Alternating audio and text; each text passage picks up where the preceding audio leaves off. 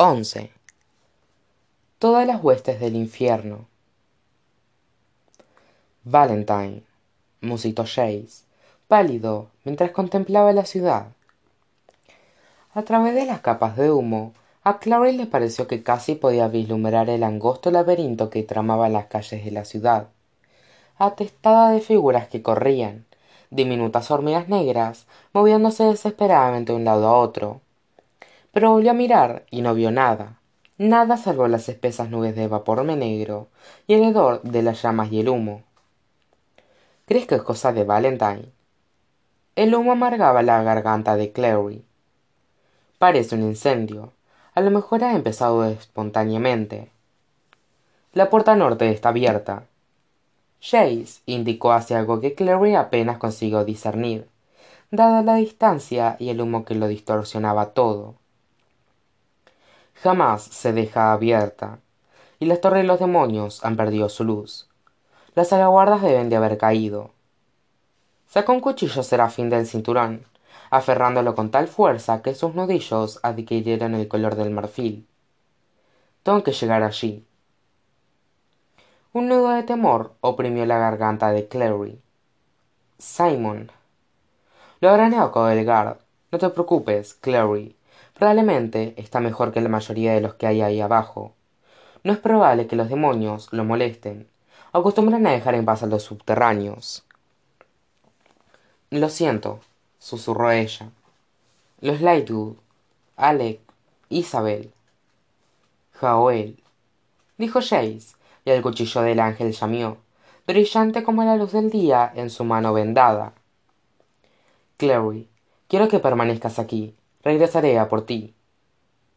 La ira que albergaban sus ojos desde que habían abandonado la casa solariega se había evaporado. Era todo soldado en aquellos momentos. Ella negó con la cabeza. No quiero ir contigo. Clary se interrumpió rígido de pies a cabeza. Al cabo de un momento clary también lo oyó. Un intenso y rítmico martilleo y por encima un sonido parecido al chisporroteo de una hoguera enorme. Clary necesitó unos instantes para desmantelar el sonido en su mente. Para descomponerlo como uno podía hacerlo con una pieza musical en las notas que la componían. Son hombres lobo. Jace miraba detrás de ella. Siguiendo la dirección de su mirada los vio surgiendo de la colina más próxima como una sombra que se extendía iluminada aquí y allá por fieros ojos brillantes. Una manada de lobos más que una manada debía haber cientos de ellos incluso miles. Sus ladridos y aullidos habían sido el sonido que ella había confundido con el fuego y se alzaba en la noche crispado y discordante. A clary el estómago le dio un vuelco. Conocía a los hombres lobo había peleado junto a ellos pero estos no eran los lobos de luke no eran lobos con instrucciones de cuidar de ella y no hacerle daño. Pensó en el terrible poder de destrucción de la manada de luke cuando era liberado y de repente sintió miedo. Oyó a Jace maldecir una vez con ferocidad. No había tiempo de sacar otra arma. El cazador de sombras la apretó con fuerza contra él rodeándola con el brazo libre y con la otra mano alzó a Jaoel bien alto sobre sus cabezas. La luz del arma era cegadora clary apretó los dientes. Los lobos estaban ya sobre ellos. Fue como una ola estrellándose un repentino estallido de ruido ensordecedor y una ráfaga de aire cuando los primeros lobos de la manada se abrieron paso al frente y saltaron. Había dos ardientes y fauces abiertas. Jace hundió los dedos en el costado de clary y los lobos pasaron majestuosos a ambos lados de ellos evitando el espacio en el que ellos se encontraban por un margen de más de medio metro. Clary giró la cabeza a toda velocidad incrédula cuando dos lobos uno de piel brillante y moteada el otro enorme y de un gris acerado golpearon el suelo con suavidad detrás de ellos hicieron una pausa y siguieron corriendo sin echar siquiera la vista atrás. Había lobos por todas partes a su alrededor y ni uno solo los había tocado pasaron a la carrera junto a ellos una avalancha de sombras, con los pelajes reflejando la luz de la luna en forma de destellos plateados de modo que casi parecían construir un único río en movimiento de formas que avanzaba tronador en dirección a Jace y Clary. Y luego se dividía a su alrededor como el agua al topar con una piedra. Los dos cazadores de sombras podrían muy bien haber sido estatuas a juzgar por la poca atención que los licántropos le prestaron mientras pasaban raudos, con las fauces bien abiertas y los ojos fijos en la carretera que tenían delante. Y a continuación ya no estaban. Jay se volvió para observar cómo el último de los lobos pasaba por su lado y corría para atrapar a sus compañeros. Volvía a reinar el silencio, tan solo alterado por los sonidos muy quedos de la ciudad situada a lo lejos. Jace soltó a Clary, bajando a Joabel mientras lo hacía. ¿Estás bien? ¿Qué ha pasado?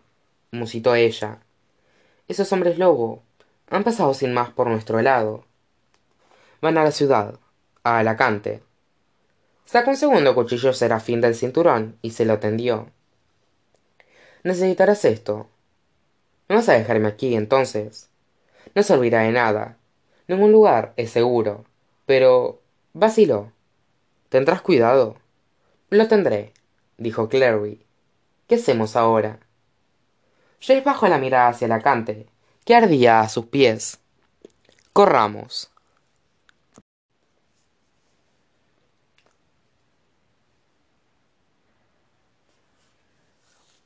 Nunca era fácil seguir el ritmo de Jace, y ahora que corría a toda velocidad resultaba casi imposible. Clary percibió que de hecho él se estaba conteniendo, que reducía la velocidad para que ella pudiera alcanzarlo, y que lo hacía a regañadientes. La carretera se allanaba en la base de la colina, y describía una curva a través de un grupo de árboles altos y con muchas ramas que creaban la ilusión de un túnel. Cuando Clary salió por el otro lado, se encontró ante la puerta norte. A través del arco, Clary pudo ver una confusión de humo y llamas. Jace la esperaba de pie en la puerta.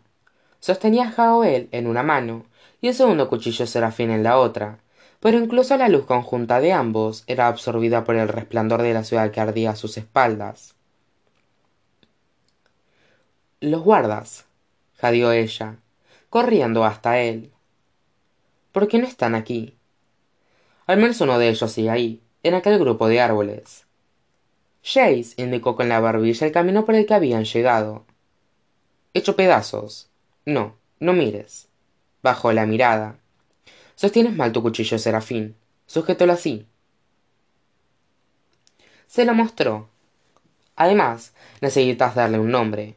Casiel podría ser un buen nombre. Casiel, repitió Clary, y la luz del arma llamió. Jace la miró con seriedad. Ojalá hubiese tenido tiempo de, entrenarte para esto. Desde luego, en justicia, nadie con tan poco adiestramiento como tú debería ser capaz de usar un cuchillo serafín. Ya me ha sorprendido antes, aunque ahora que sabemos lo que Valentine hizo. Clary no deseaba de ninguna manera hablar sobre lo que Valentine había hecho. A lo mejor solo te preocupaba que si de verdad me adiestrabas debidamente, yo acabaría siendo mejor que tú, replicó ella. Un amago de sonrisa apareció en la comisura de los labios de Jace.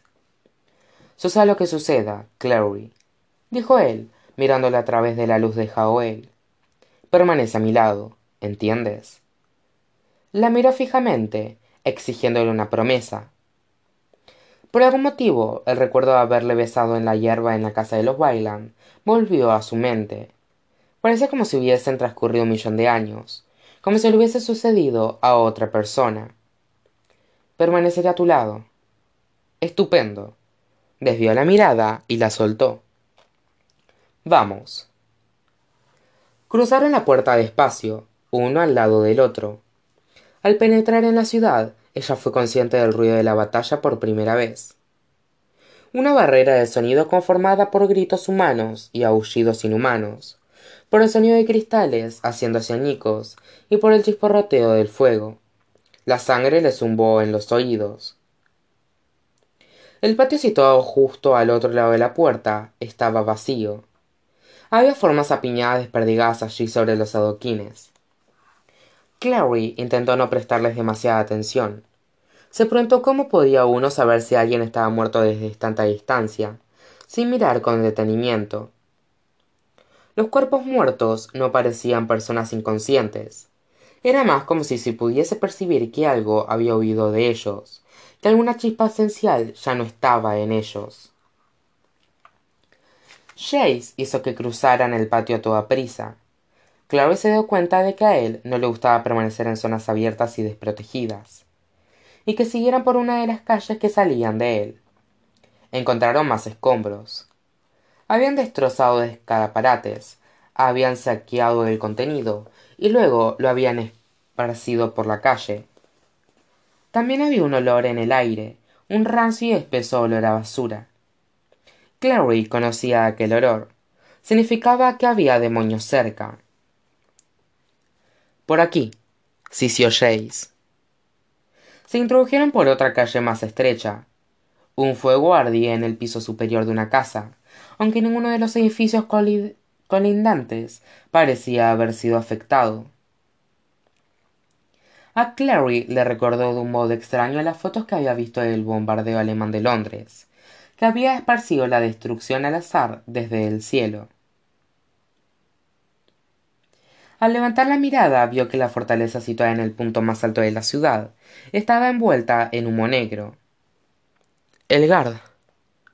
Ya te lo dije, lo habrán evacuado.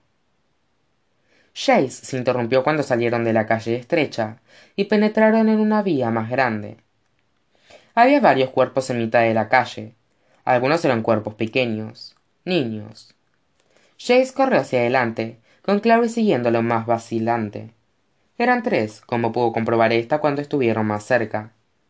Ninguno de ellos, se dijo con culpable alivio, lo bastante mayor que ser para ser Max. Junto a ellos se hallaba el cadáver de un hombre de edad avanzada, con los brazos todavía abiertos de par en par, como si hubiese estado protegiendo a los pequeños con su propio cuerpo. La expresión de Chase era dura. Clary, date la vuelta, despacio. Clary se volvió. Justo detrás de ella había un escaparate roto donde había habido pasteles expuestos en algún momento. Pasteles recubiertos con un brillante glaciado. En aquellos momentos estaban esparcidos por el suelo entre los cristales rotos. Sobre los adoquines, la sangre se mezclaba con el glaciado en largos trazos rosáceos. Pero eso no era lo que había alertado a Jace. Algo se arrastraba fuera del escaparate, algo informe, enorme y viscoso. Algo equipado con una doble hilera de dientes distribuida a lo largo de todo su cuerpo, oblongo, embadurnado de glaciado y espolvoreado con cristales rotos, como si se tratase de una capa de azúcar centelleante. El demonio se dejó caer fuera del escaparate sobre los adoquines y empezó a deslizarse hacia ellos. Algún su movimiento resumante y carente de huesos hizo que Clary le entraran ganas de vomitar. Retrocedió, chocando casi contra Jace. Es un demonio Behemoth, le explicó él, con la vista clavada en la criatura reptante que tenían ante ellos. Se lo comen todo. ¿Comen gente? Sí, dijo Jace. Ponte detrás de mí ella retrocedió para situarse tras él, sin dejar de observar al behemoth. Había algo en aquella criatura que la repelía aún más que los demonios con los que se había encontrado otras veces. Parecía una babosa ciega con dientes, y supuraba de un modo. Aunque al menos no se movía deprisa.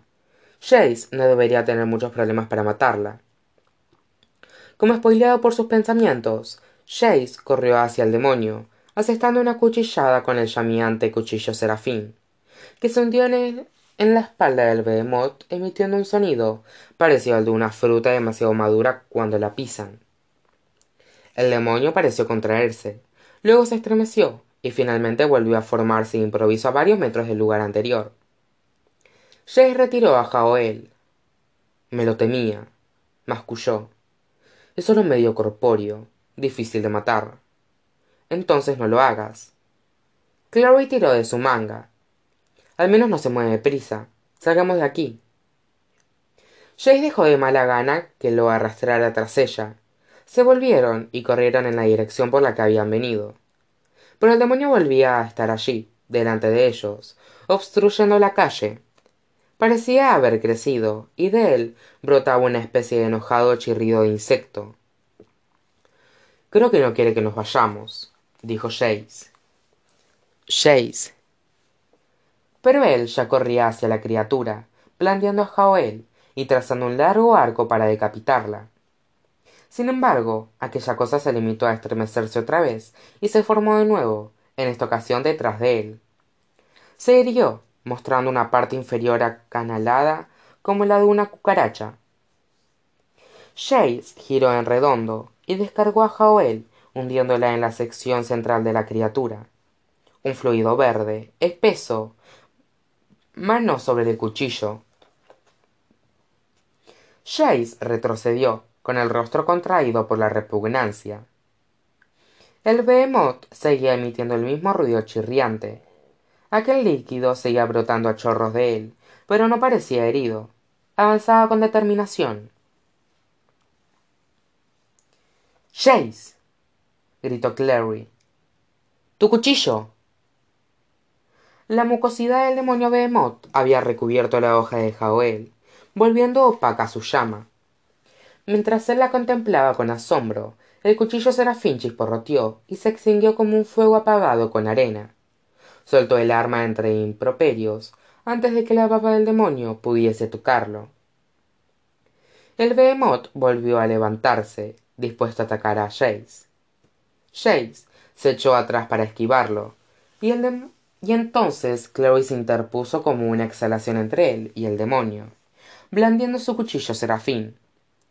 Lo clavó la criatura justo por debajo de la hilera de dientes, hundiendo la hoja en su masa con un sonido húmedo y desagradable. Se retiró violentamente, jadeando, mientras el demonio volvía a contraerse.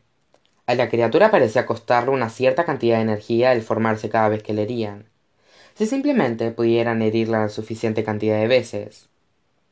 Algo se movía en el límite de visión de Clary, un parpadeo gris y marrón moviéndose veloz. No estaban solos. Jay se volvió y abrió bien los ojos. Clary. chilló. Detrás de ti. La muchacha giró en redondo, con Casiel llameando en su mano, al mismo tiempo que el lobo se arrojaba sobre ella, con los labios tensados hacia atrás en un feroz gruñido y las fauces bien abiertas. Jace gritó algo.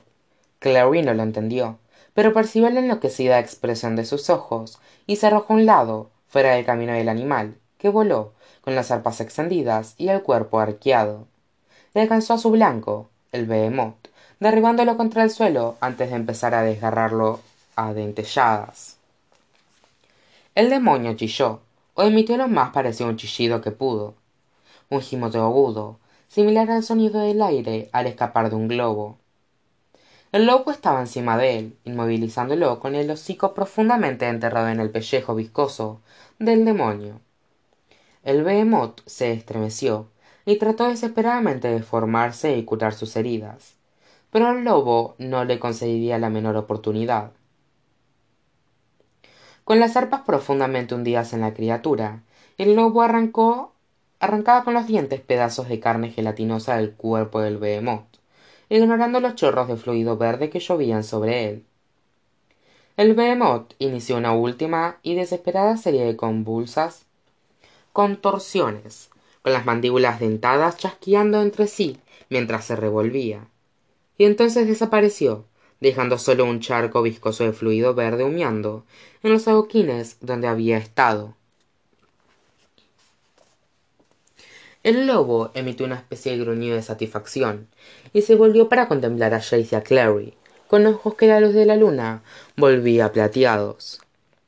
Jace sacó otro cuchillo de su cinturón y lo sostuvo en alto dibujando una llameante línea en el aire entre ellos y el hombre lobo. El lobo gruñó y su pelaje se erizó a lo largo del lomo. Clary le sujetó el brazo.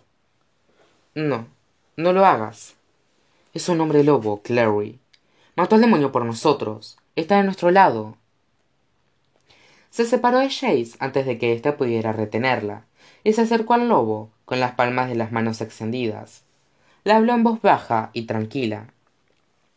Lo siento lo sentimos. Sabemos que no quieres hacernos daño. Se detuvo con las manos extendidas aún mientras el lobo la contemplaba con ojos inexpresivos. Quién quién eres le preguntó y miró hacia atrás a Jace y frunció el ceño. Podrías guardar esa cosa Jace dio la impresión de querer explicarle que uno no aguardaba un cuchillo serafín llameante en presencia del peligro. Pero antes de que pudiera decir nada el lobo profirió otro gruñido quedo y empezó a levantarse.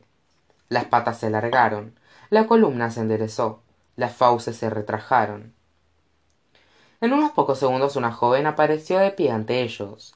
Una chica que llevaba un manchado vestido suelto de color blanco con los rizados cabellos hacia formando múltiples trenzas y una cicatriz reveteando la, la garganta.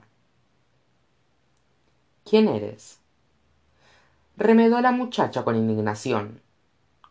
No puedo creer que no me reconocieras como si todos los lobos fuéramos iguales humanos. Claro soltó un grito de alivio maya. Esa soy yo salvándoles el trasero como de costumbre. Sonrió ampliamente.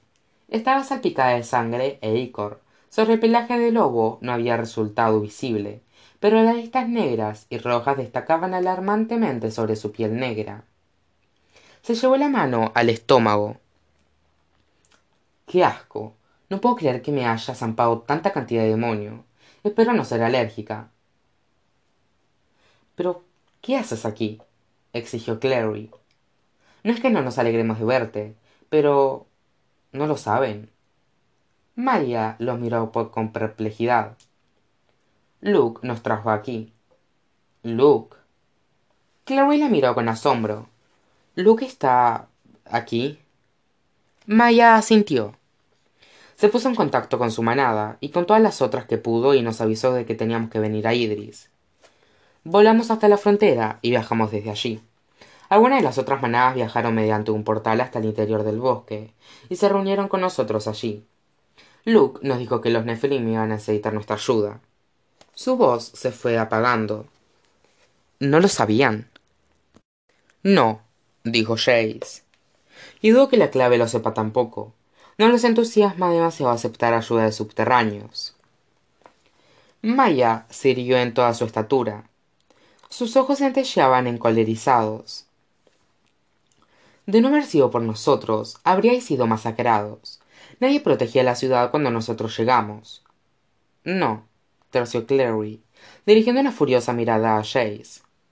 Te estoy muy agradecida por salvarnos de verdad maya. Y también Jace a pesar de que es tanto sudo que preferiría clavarse un cuchillo serafín antes de admitirlo. Y no esperes que lo haga añadió enseguida antes de admitir enseguida viendo la expresión del rostro de la muchacha porque no serviría de nada. Necesitamos llegar a casa de los lightwood y luego tengo que encontrar a luke. Los lightwood creo que están en el salón de los acuerdos. Hemos llevado allí a todo el mundo. Alec está allí al menos.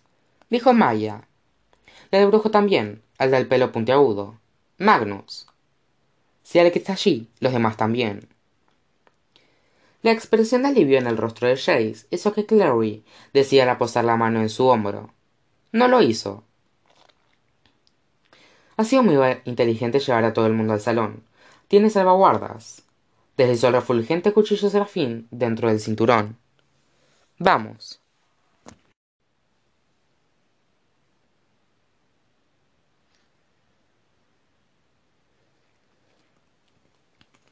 Clau reconoció el interior del salón de los acuerdos en cuanto entró en él. Era el lugar que había soñado, donde había bailado con Simon y luego con Chase.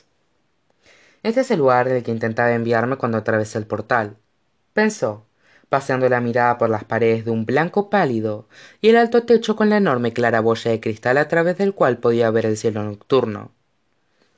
La estancia, aunque muy grande, parecía de algún modo más pequeña y deslucida de lo que le había parecido en el sueño la fuente de la sirena seguía en el centro de la habitación borboteando agua pero tenía un aspecto deslustrado, y los peldaños que conducían hasta ella estaban atestados de personas, muchas de las cuales lucían vendajes. El sitio estaba lleno de cazadores de sombras, de personas que corrían de un lado a otro, a veces deteniéndose para mirar con atención los rostros de otros que pasaban esperando hallar un amigo o a un pariente. El suelo estaba sucio de tierra, cubierto de barro y sangre. Lo que impresionó a Clary fue fundamentalmente el silencio. Si aquello hubiesen sido las consecuencias de algún desastre en el mundo mundano, habría habido personas gritando, chillando, llamándose unas a otras. Pero la estancia permanecía casi silente.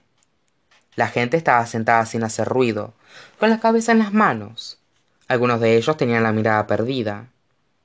Los niños se apretaban contra sus padres, pero ninguno de ellos lloraba. También advirtió algo más, mientras abría paso al interior de la habitación, con Chase y Maya a su lado. Había un grupo de personas de aspectos desaliñados de pie junto a la fuente de un círculo irregular. Se mantenían apartados de la multitud. Cuando Maya los descubrió y sonrió, Clary comprendió el motivo. Mi manada. exclamó Maya. Salió disparada hacia ellos, deteniéndose tan solo para echar una ojeada por encima del hombro a Clary mientras se marchaba. Estoy segura de que Luke anda por aquí en alguna parte. Gritó y desapareció en el interior del grupo, que se cerró a su alrededor. Clary se preguntó, por un momento, qué sucedería si seguía a la muchacha loba al interior del círculo. ¿Le darían la bienvenida como amiga de Luke?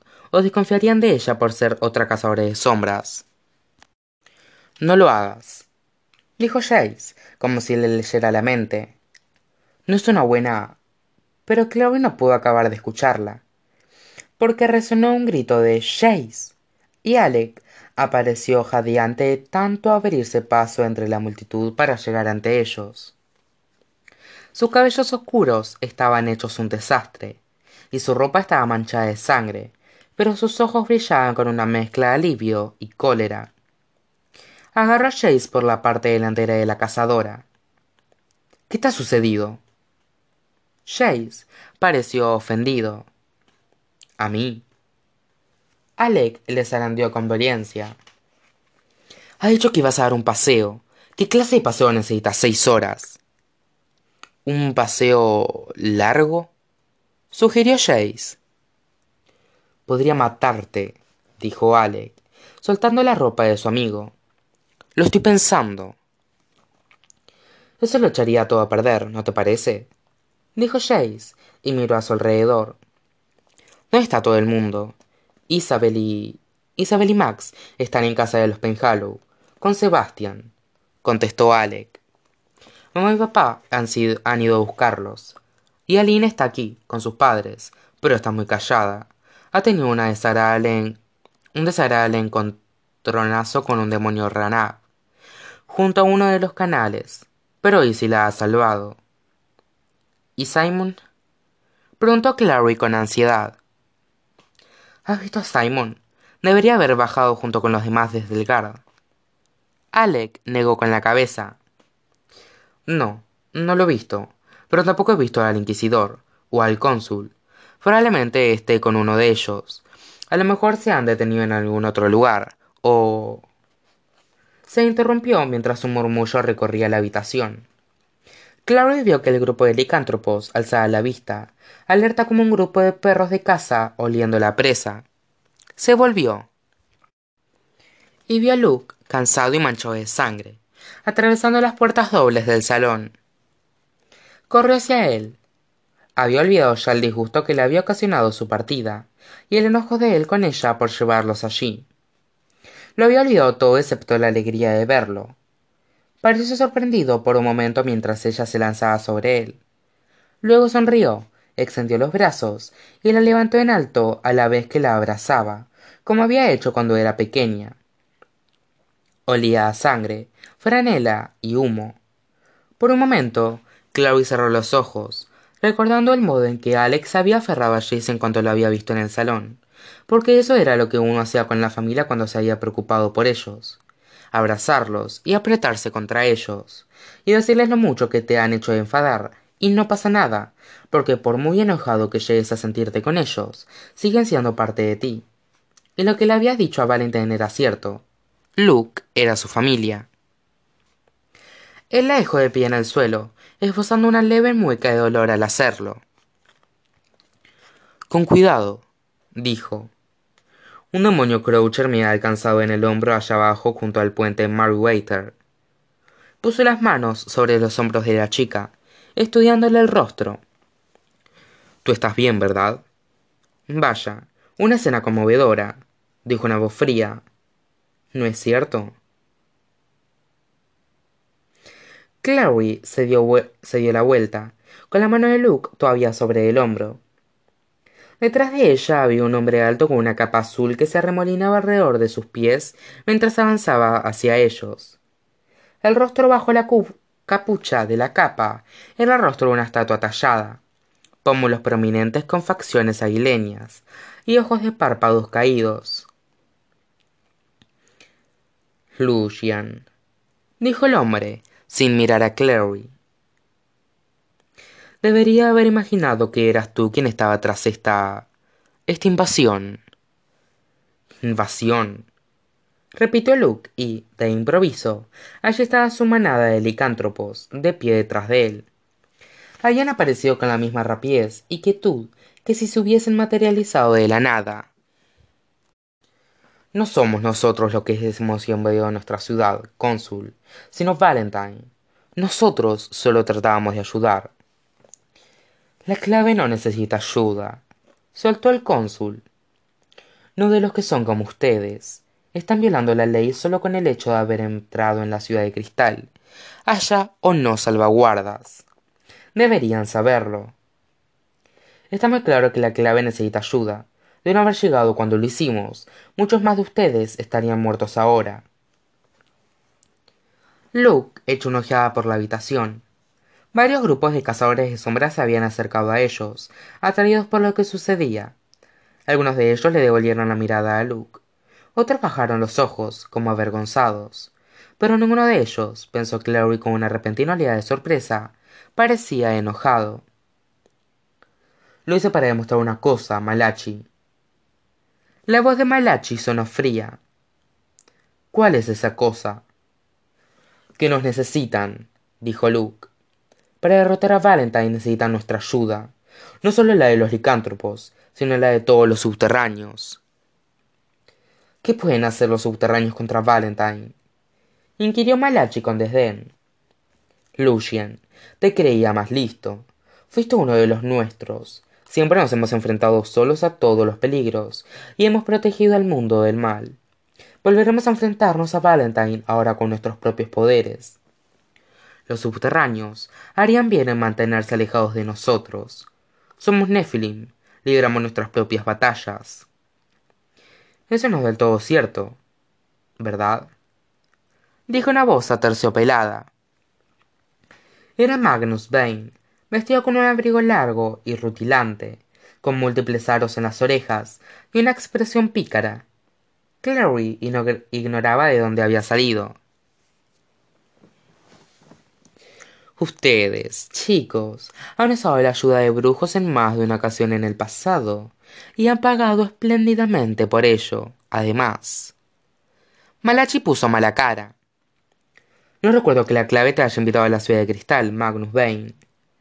No lo ha hecho, respondió él. Las salvaguardas de ustedes han caído. De veras. La voz del cónsul detonaba sarcasmo.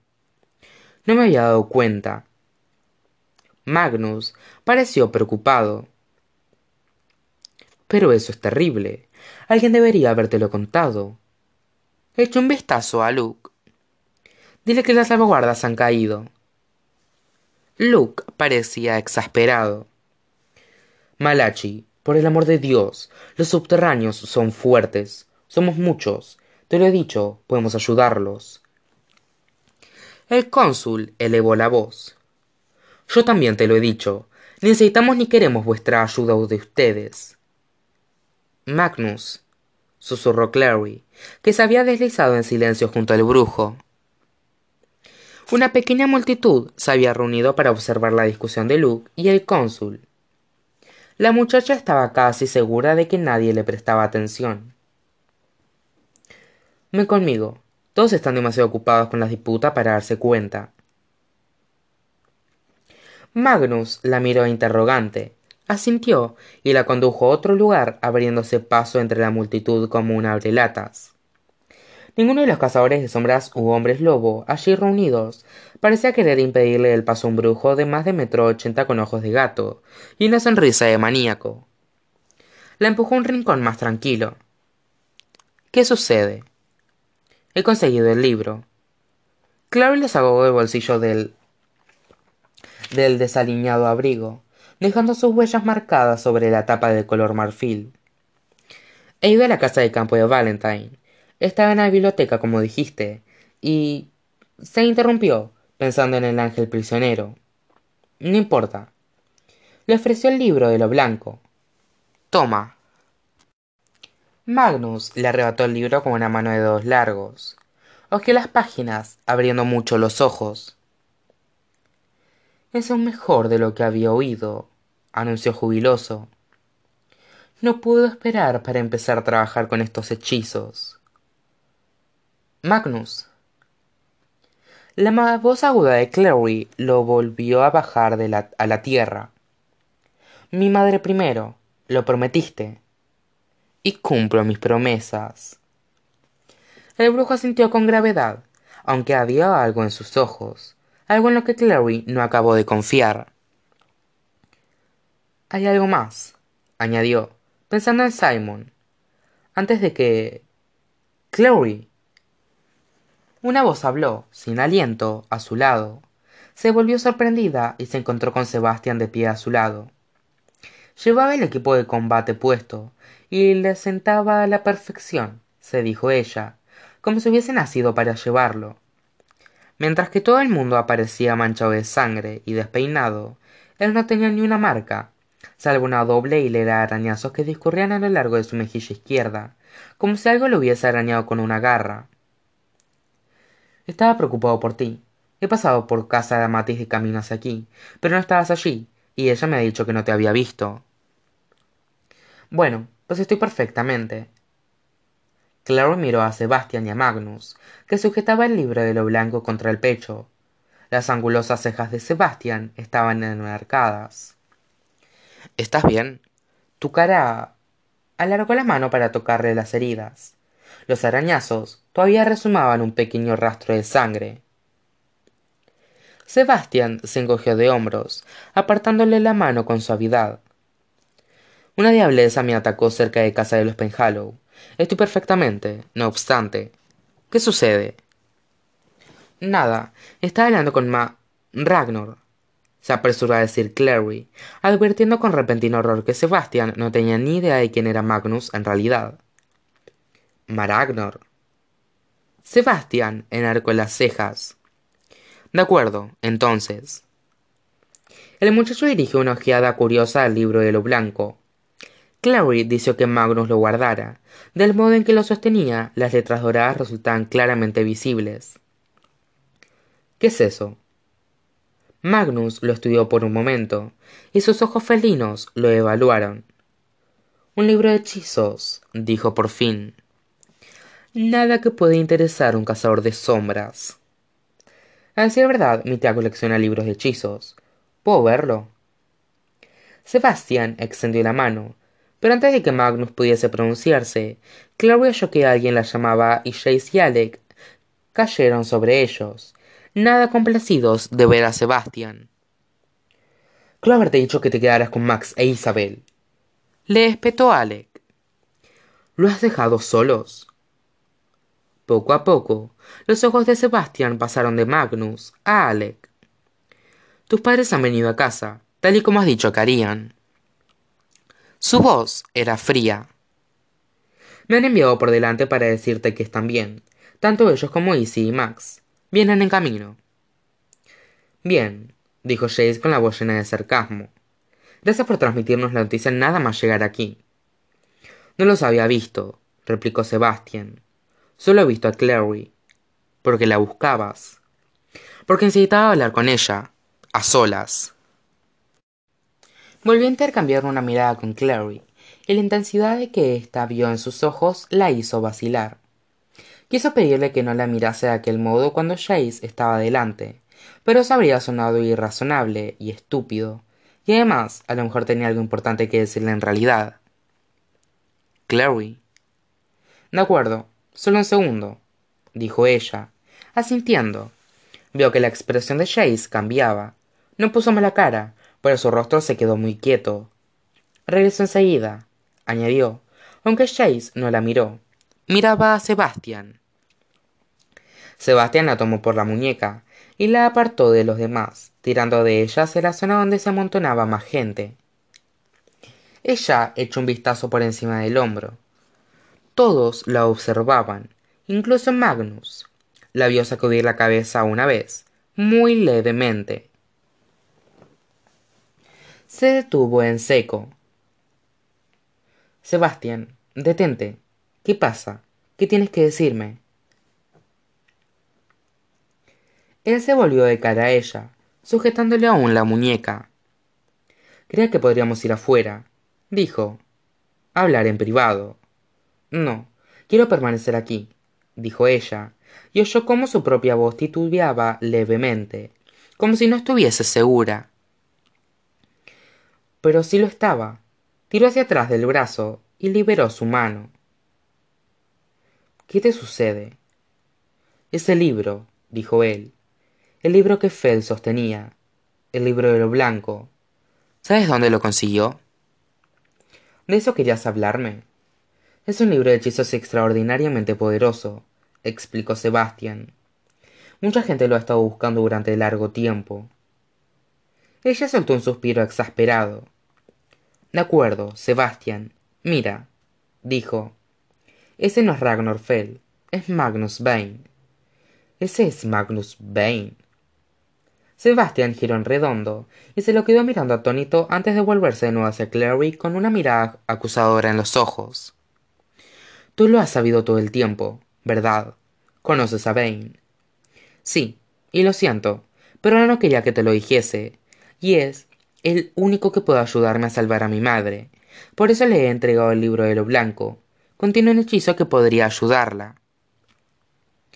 Algo centelleó tras los ojos de Sebastián, y Chloe tuvo la misma sensación que había tenido después de que la besara, una repentina punzada que le avisaba de que algo estaba mal, como si hubiese como si hubiese dado un paso al frente, esperando encontrar terreno firme bajo los pies, y en su lugar se hubiese precipitado al vacío. La mano de Sebastián se movió velozmente y le agarró la muñeca. Tú le has dado un libro, el libro del blanco, a un brujo un asqueroso subterráneo. Clary se quedó muy quieta. No puedo creer que hayas dicho eso. Bajó los ojos al lugar donde la mano de Sebastián le rodeaba la muñeca. Magnus es mi amigo. Sebastián aflojó la presión sobre la muñeca, aunque muy ligeramente. Lo siento, dijo. No debería haber dicho eso. Es solo que. ¿Hasta qué punto conoces a Magnus Bane? Mejor de lo que te conozco a ti, respondió ella con frialdad. Echó una ojeada atrás en dirección al lugar donde había dejado a Magnus de pie con Chase. Y Alec. Y se sobresaltó. Magnus no estaba. Chase y Alec estaban solos, observándolos a ella y a Sebastian. Pudo percibir el calor de la desaprobación de Chase como un horno abierto. Lo bastante bien como para saber a dónde ha ido con tu libro, no es mi libro. Se lo entregué, le dijo ella con brusquedad, aunque tenía una sensación helada en el estómago al recordar la mirada oscura en los ojos de Magnus. Y no veo que te importa a ti. Mira, agradezco que te ofrecieras para ayudarme a encontrar a Ragnar Fell ayer, pero me estás poniendo de los nervios. Voy a regresar con mis amigos. Empezó a darse la vuelta, pero él se movió para cerrarle el paso. Lo siento, no debería haber dicho lo que he dicho. Eso es lo que hay más en todo esto de lo que sabes. Entonces cuéntame. Sal afuera conmigo. Te lo contaré todo. Su tono era ansioso, preocupado. Clary, Por favor. Tengo que quedarme aquí, dijo ella, negando con la cabeza. Tengo que esperar a Simon. Era en parte cierto, y en parte una excusa. Alec me dijo que traerían a los prisioneros aquí. Sebastián negó con la cabeza. Clary, ¿no te lo ha dicho nadie? Han abandonado a los prisioneros. Oí que Malachi lo decía. Cuando la ciudad fue atacada, animó el guard, pero no sacaron a los dos prisioneros. Malachi dijo que estaban confabulados con Valentine, que dejarlo salir suponía un riesgo demasiado grande. La cabeza de Clary parecía nublarse. Se sintió mareada y tuvo náuseas. No puede ser cierto. Lo es, dijo Sebastián. Te juro que lo es. Su mano volvió a cerrarse con más fuerza sobre la muñeca de Clary, y ella se tambaleó. Puedo llevarte allí arriba. Algard, puedo ayudarte a sacarlo. Pero tienes que prometerme que. Ella no tiene que prometerte nada, dijo Jace. Suéltala, Sebastián. Sebastián, sobresaltado, aflojó la presión sobre la muñeca de Clary, que la liberó violentamente, volviéndose y encontrándose con Jace y Alec, que tenían cara de pocos amigos. La mano de Jace descansaba con suavidad sobre la empuñadura del cuchillo serafín que llevaba a la cintura. Clary puede hacer lo que quiera, replicó Sebastián. El muchacho no mostró un aspecto amenazador, pero había una curiosa expresión fija en su rostro, que resultaba hasta cierto punto peor. Y precisamente ahora quiere venir conmigo a salvar a su amigo, el amigo al que consiguieron que metieran en prisión. En prisión. Alec palideció ante aquello, pero Jay se limitó a meñar la cabeza.